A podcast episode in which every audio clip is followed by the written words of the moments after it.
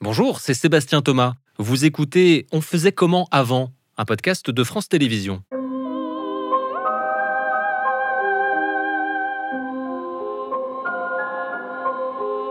Aujourd'hui, nos ancêtres, les Gauloises, retour à une époque de l'histoire de France où la France n'existait pas encore. Ça faisait longtemps que j'avais envie de parler de cette période antique pour comparer notre quotidien d'aujourd'hui et d'avant-hier. Les Lyonnaises savent-elles ainsi quelle était la vie de leurs lointaines, lointaines ancêtres quand Lugdunum était la capitale des Gaules? Direction donc l'Empire romain, ce système politique où un seul gouverne, l'empereur, un homme forcément. L'Empire, c'est à partir de 27 avant Jésus-Christ quand Octave change de nom pour devenir César Auguste. Suivront Tibère, Caligula, Claude et Néron, la dynastie julio-claudienne, des hommes évidemment. Et pourtant, c'est bien aux femmes que nous nous intéressons aujourd'hui. Dans une société d'ordre où la femme ne s'appartient pas, elle est soit matrone, soit putain. Quelle était sa place? Avec, on va le voir, des préoccupations très actuelles qui concernent par exemple l'avortement ou la contraception.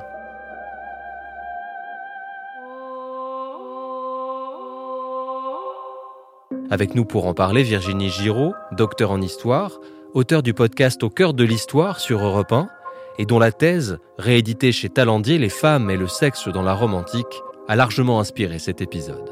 Réalisation, Antonin Fajon. Bonjour Virginie Giraud. Bonjour. Merci d'avoir accepté cette invitation. Euh, on essaye toujours de se figurer à quoi ressemblait ce passé qu'on connaît mal. On se téléporte avec vous. On, va par exemple à, Lyon à la fin du 1er siècle avant Jésus-Christ. Ça ressemble à quoi la ville? Je vous emmène à Lugdunum. Donc, si vous visualisez un petit peu Lyon, vous voyez le Rhône et la Saône. Eh bien, entre les deux, il y a une colline qui s'appelle la colline de Fourvière aujourd'hui. Et cette colline, c'est la première où il y a eu de l'habitat dans l'Antiquité. Et si on est au premier siècle de notre ère, eh bien, on va voir des choses qu'on peut toujours voir aujourd'hui, qui sont le théâtre romain, c'est-à-dire un hémicycle dans lequel on va assister à des spectacles de théâtre. À côté, il y a un odéon, donc un plus petit hémicycle dans lequel on va pouvoir voir euh, du chant, euh, des, des spectacles un petit peu plus intimiste. Derrière, il y a une grande construction qu'on pense être le praetorium, c'est-à-dire une sorte de bâtiment administratif. Un peu plus loin, il y a le cirque. Là, on, plus tard, on persécutera des chrétiens. Et autour, il y a de l'habitat, des termes. Donc ça ressemble à une ville romaine, comme on peut en voir quand on va en Italie ou un peu plus bas dans la vallée du Rhône. Alors on a le décor.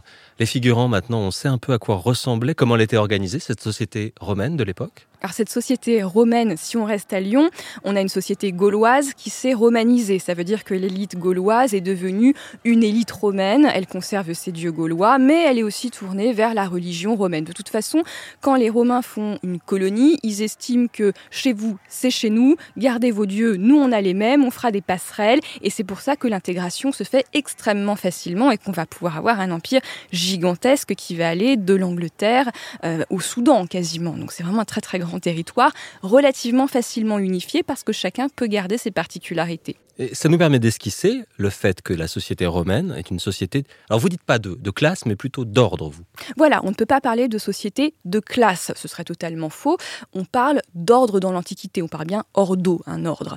Donc il y a l'ordre sénatorial, qui est la haute aristocratie, à laquelle on appartient euh, par la naissance, la famille, mais aussi par le capital dont on dispose. C'est-à-dire qu'il faut avoir une certaine fortune en terre pour être sénateur. Si on n'a pas une certaine fortune, on est rétrogradé socialement pour les chevaliers, qui est l'ordre inférieur, euh, on va avoir pareil une somme d'argent nécessaire, un capital nécessaire et des liens familiaux. Et puis après, il va avoir la grande classe des citoyens euh, qui travaillent comme vous et moi, euh, qui peuvent vendre des légumes, avoir des commerces, tenir une taverne. Enfin, c'est un univers qui ne serait pas si exotique pour nous si on pouvait faire un bond dans le temps. Avec quand même la différence de l'esclavage. Ah oui, c'est vrai qu'il y a cette différence qui pour moi est devenue tellement naturelle quand je parle de Rome. Oui, euh, les esclaves font partie de la vie au quotidien. Toutes les familles en disposent d'au moins un ou deux. Il faut vraiment être très très pauvre hein, pour pas avoir d'esclaves. Euh, c'est une force de travail. En ville, ce sont des gens qui s'occupent de vous, qui gèrent votre quotidien, en sachant qu'il y a des lois qui les protègent, hein, surtout qui vont être mises en place au premier siècle de notre ère. Il est très mal vu d'abandonner un esclave vieux et malade qu'on a utilisé toute sa vie. Le patriarcat, ça c'est un terme qui date, je, crois, de l'époque romaine. Les sociétés d'alors sont patriarcales. Oui, les sociétés grecques et romaines sont patriarcales. Ça veut dire qu'elles dépendent du père, puisque l'étymologie latine, c'est bien pater, le père. Et le chef de famille, le pater familias, c'est le père. Ça veut dire que c'est cet homme-là qui, au sein de sa famille élargie, possède un pouvoir juridique sur les autres. La femme, à moins d'avoir été émancipée juridiquement, soit parce qu'elle est mère de trois enfants à partir du début de l'Empire, c'est une sorte de récompense, euh, soit par des dispositions juridiques plus rares, dépend généralement de son père les Romains n'aiment pas qu'une femme dépende de son mari. C'est dangereux pour la femme et c'est dangereux pour le patrimoine de la famille. Donc généralement, elle dépend toujours de son père, même quand elle est mariée. Et si le père est mort, il a pris des dispositions testamentaires pour lui choisir un tuteur, généralement complaisant. Mais vraiment, on a lutté dès le début de l'histoire romaine, dès la République, pour éviter que les femmes soient, sous la tutelle du mari. Euh, elles ne s'appartiennent pas. Elles ne s'appartiennent pas parce qu'elles sont des mineurs, tout simplement elles sont d'éternelles mineures, sauf si elles ont été récompensées pour avoir eu trois enfants, auquel cas elles sont émancipées et elles deviennent l'égale des hommes. Ça veut dire que dans ce cas, elles peuvent gérer leurs propres affaires, euh, vendre, acheter du patrimoine, euh, euh, être patronnes de corporations, comme on l'a vu à Pompéi, qui nous a laissé des traces exceptionnelles, gérer des commerces. Il y a toute une frange de la population féminine qui est presque aussi libre que moi. Pas tout le monde, évidemment, mais beaucoup. Pourquoi vous dites qu'au début de l'Empire, à la fin du 1er siècle avant Jésus-Christ, il y a un élan de liberté favorable aux femmes, presque un moment charnière dans le monde romain? Oui, euh, à, la fin, à la fin du 1er siècle avant Jésus-Christ, on est sur la fin d'une longue période de guerre civile. Et les périodes de guerre sont toujours des périodes de délitement des mœurs. Et là, on remarque à travers les sources, c'est-à-dire les, grands poètes, euh, les grands auteurs de l'époque, qu'il y a une vraie liberté de mœurs. Euh, les femmes ont moins envie de se marier, les hommes aussi d'ailleurs. Hein. Donc il y a moins de mariages à Rome, la natalité est au plus bas. En revanche, on fait beaucoup la fête, on sort, on a des amants et des maîtresses. C'est une vie assez libre et une vie que va s'efforcer de, réduire drastiquement Auguste quand il devient empereur parce qu'il estime que les mœurs sont en train de partir à volo, qu'il faut assainir les mœurs et là il va faire une série de lois qui vont pousser les Romains et les, Romaines à se marier et à avoir des enfants, d'où cette fameuse loi euh, du trius euh, liberorum, donc les trois enfants, qui dit que si les femmes ont trois enfants, elles seront émancipées juridiquement. Donc c'est une prime à l'enfantement. On faisait comment avant? La femme, c'est une mère en puissance. Oui, la femme, c'est une mère parce que c'est son rôle social de mettre au monde des petits citoyens. C'est ce qu'on attend de toutes les femmes, c'est sa vocation sociale, vraiment. La majorité des femmes ne cherchent pas à s'y soustraire complètement. Néanmoins, on sait que au deuxième siècle euh, après Jésus-Christ, on a des auteurs comme Martial, comme Juvénal, qui disent on n'accouche pas dans les lits dorés. Ça veut dire que ces femmes maîtrisent la contraception et l'avortement, parce qu'il y a souvent une confusion entre les deux. L'accouchement, c'est quelque chose de dangereux. On a 5% de chance de mourir des suites de son accouchement, ce qui est quand même pas négligeable. Donc il y a beaucoup de femmes qui n'ont pas envie d'avoir beaucoup d'enfants. On sait comment ça marche le corps hein, dans l'Antiquité, donc on sait pratiquer des avortements mécaniques en introduisant une pointe métallique ou végétale euh, dans le col de l'utérus pour l'ouvrir et, déclencher une fausse couche. Évidemment, ce sont des choses extrêmement dangereuses, surtout quand on n'a pas d'asepsie, hein, ce qui est le cas dans l'Antiquité. C'est pour ça que la césarienne n'existe pas dans l'Antiquité, contrairement à ce qu'on croit. Eh bien, parfois, ça va déclencher des infections extrêmement graves qui vont conduire à la mort. Et euh, il y a déjà plusieurs années, on a trouvé dans un cimetière euh, en Israël, un cimetière qui date de l'Antiquité, le corps d'une femme avec une pointe métallique fichée dans le bassin. Ça veut dire que cette femme a essayé d'avorter et que cet avortement s'est mal passé puisque la pointe métallique qu'on a utilisée s'est brisée et que ça a provoqué une infection mortelle. Donc ça, c'est pour l'avortement et la contraception.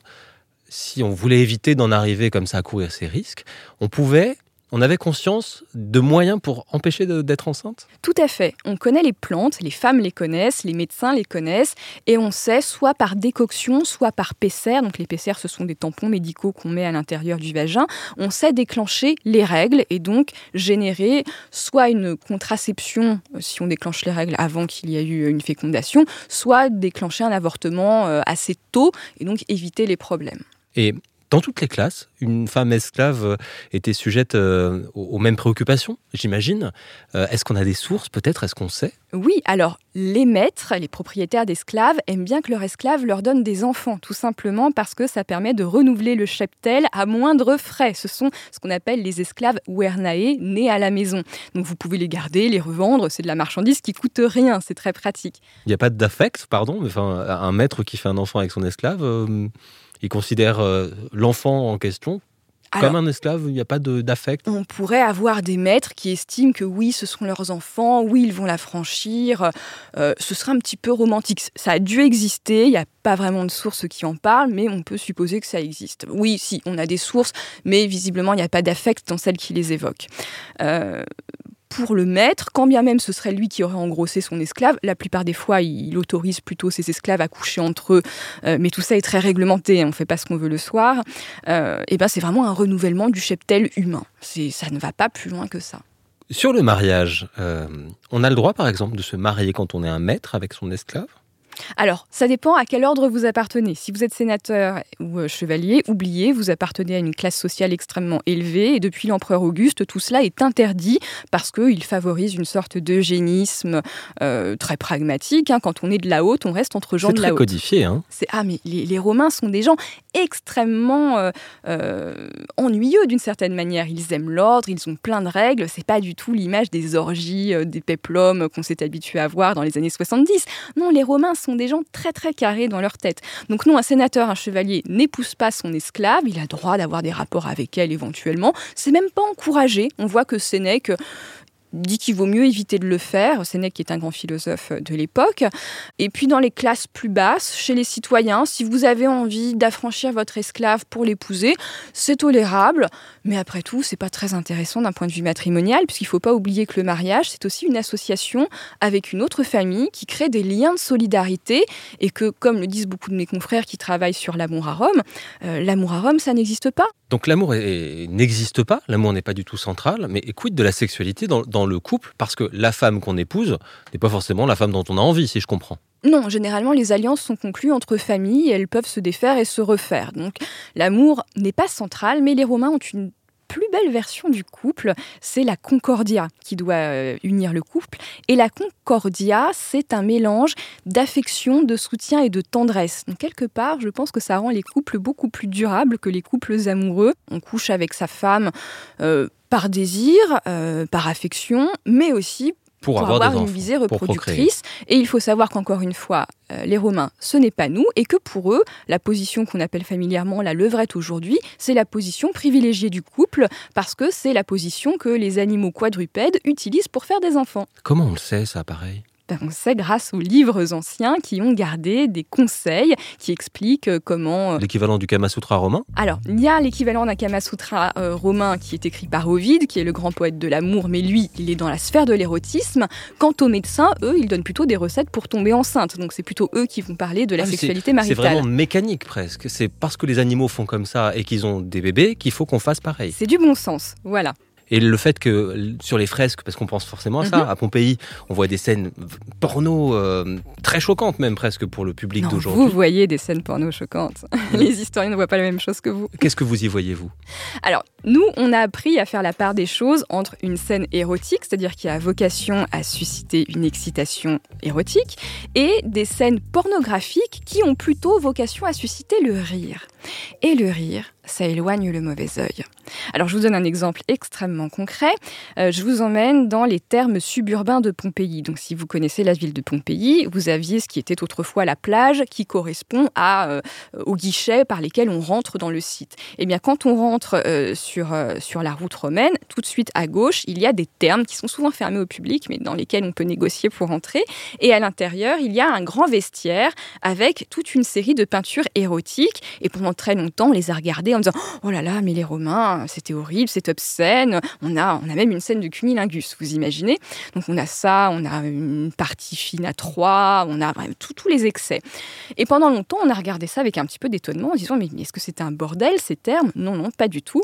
On a fini par comprendre que toutes ces positions érotiques étaient faites pour susciter le rire dans un endroit où on se déshabille.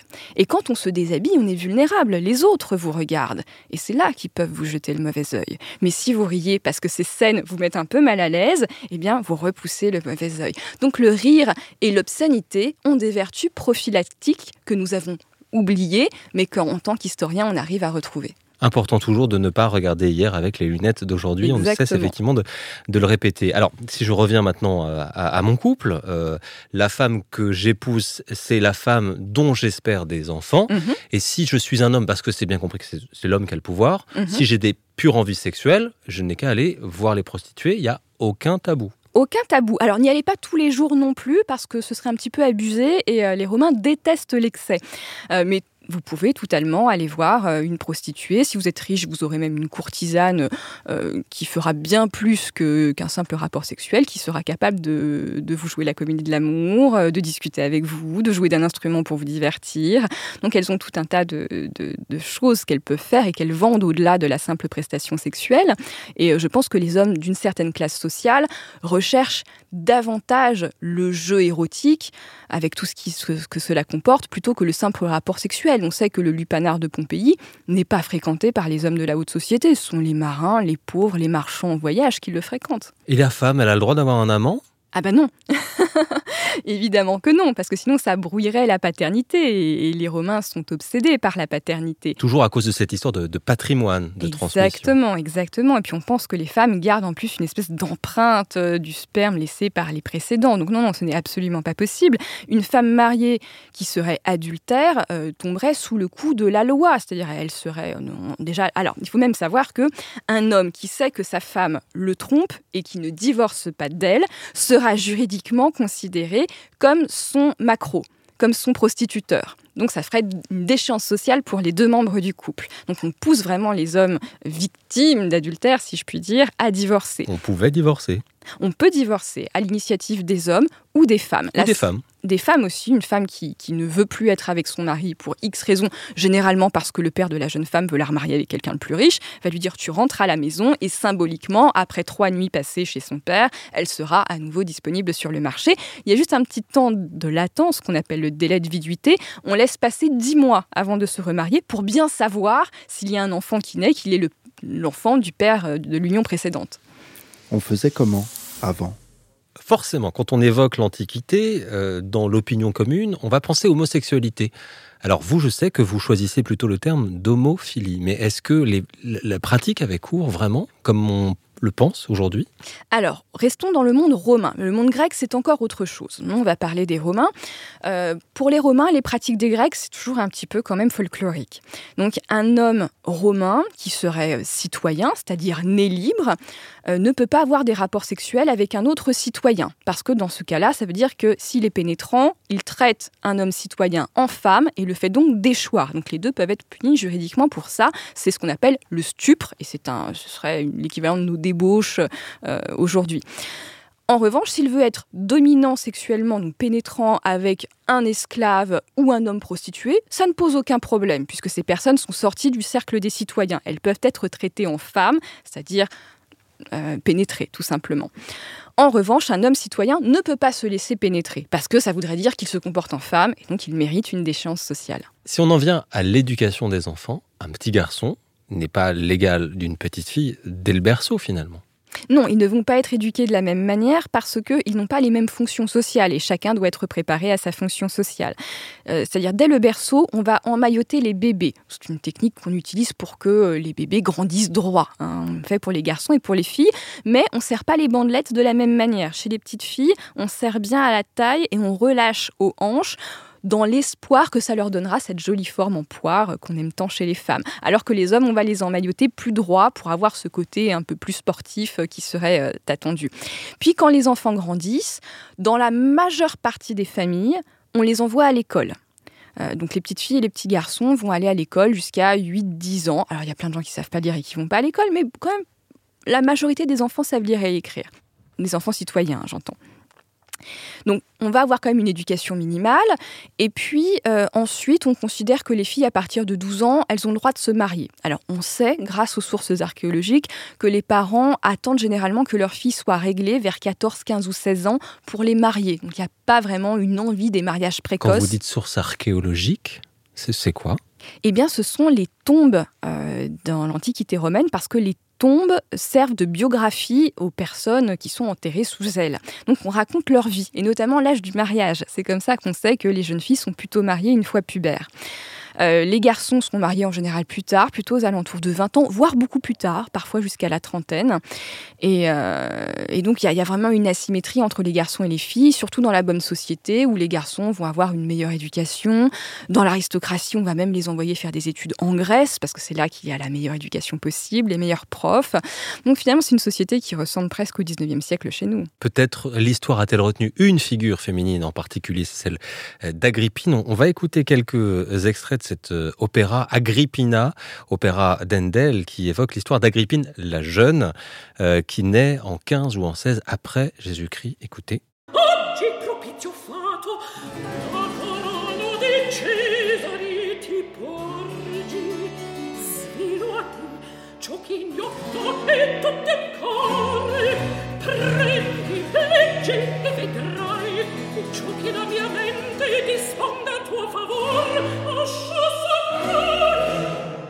Un sort favorable t'offre aujourd'hui la couronne des Césars. Je vais te dévoiler ce qui est encore inconnu de tous. Prends, lis et tu verras. Après, tu sauras ce que je réserve à ton égard. C'est Agrippine qui parle.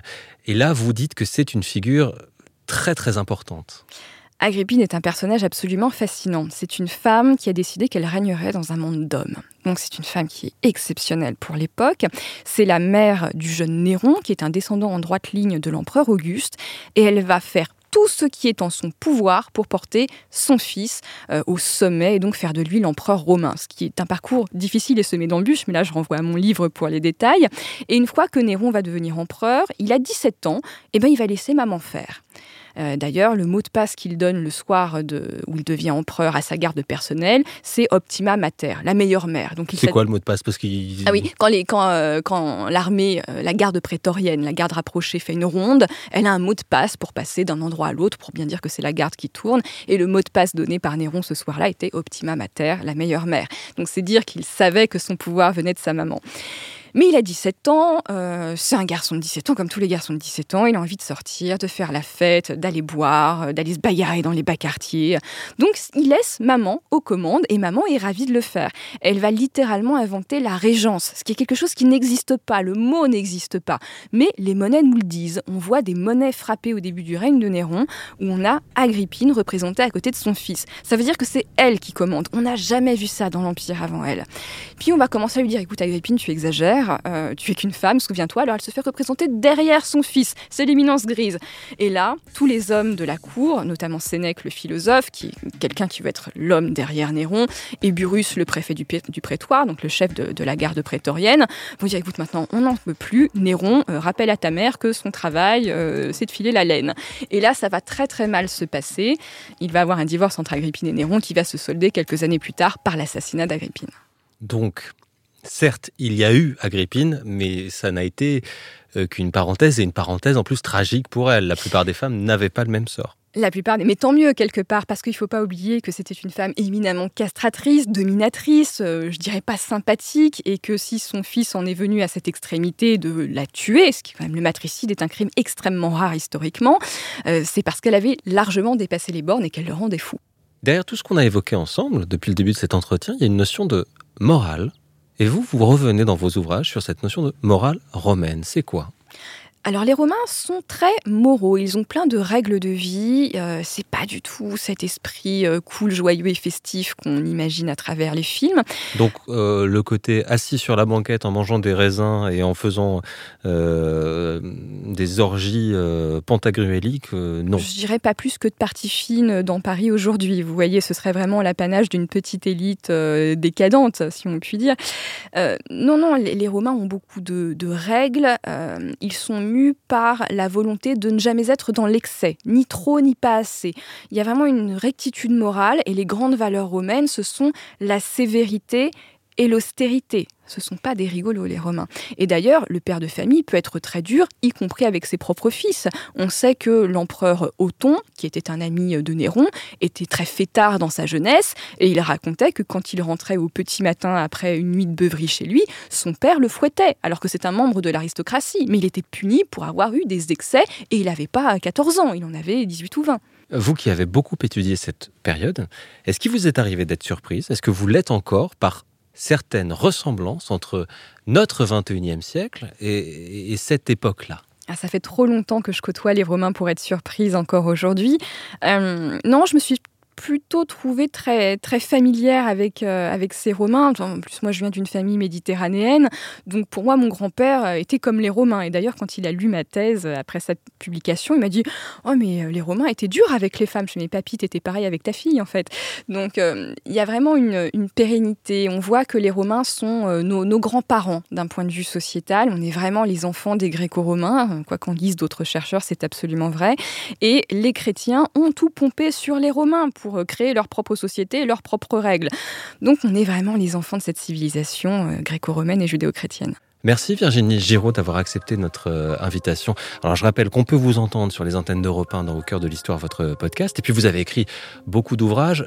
Parlez-nous des, des douze Césars, j'en écorche le titre. Oui, la véritable histoire des douze Césars, où je reviens sur le destin extraordinaire des douze premiers empereurs romains en remettant à jour la biographie de Suétone. Avec beaucoup plus de similitudes entre notre époque et ce, cette époque romaine, et un, dialogue passionnant en tout cas euh, à poursuivre euh, avec euh, votre travail. Merci, Merci à vous.